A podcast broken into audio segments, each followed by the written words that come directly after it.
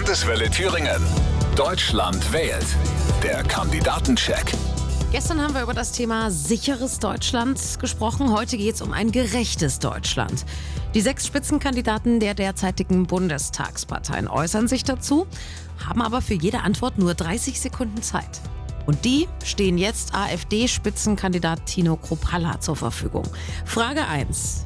Erbschaftssteuer, Vermögensabgabe oder sogar Enteignungen. Was wollen Sie tun, um Wohlstand in Deutschland gerechter zu verteilen? Dass wir als allererstes, bevor wir uns in dieser Thematik des Für und Widers äh, reich und arm widmen, dass wir in Deutschland uns anschauen, was sind die Einnahmen des Staates und was sind die Ausgaben. Das bedeutet, wir brauchen einen Kassensturz und wir können nicht nur äh, an der Einnahmenseite schrauben, sondern wir müssen uns unbedingt die Ausgabenseite anschauen, wo wir Einsparungen durchführen können. Das ist ganz wichtig, damit wir auch breite gesellschaftliche Schichten wie die Mittelschicht und auch wie die Familien entlasten können. Auch beim Thema Wohnen geht es um Gerechtigkeit. Kann sich ein Polizist oder eine Kita-Erzieherin in der eigenen Stadt noch die Miete leisten? Oder der Traum vom Eigenheim? Für eine Durchschnittsfamilie bleibt der oft unerfüllt. Welche Unterstützung haben diese Menschen von Ihnen zu erwarten?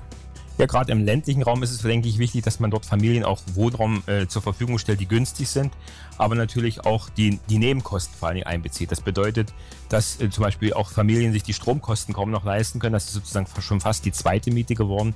Deswegen lehnen wir zum Beispiel die CO2-Steuer ab, die vor allem die, das Wohnen immer teurer macht in Stadt, aber auch im Land. Das wäre eine Maßnahme, wo man auch Familien mit Kindern entlasten könnte. Soweit Tino Kropalla von der AfD. Der Landeswelle Thüringen Kandidatencheck zur Bundestagswahl 2021.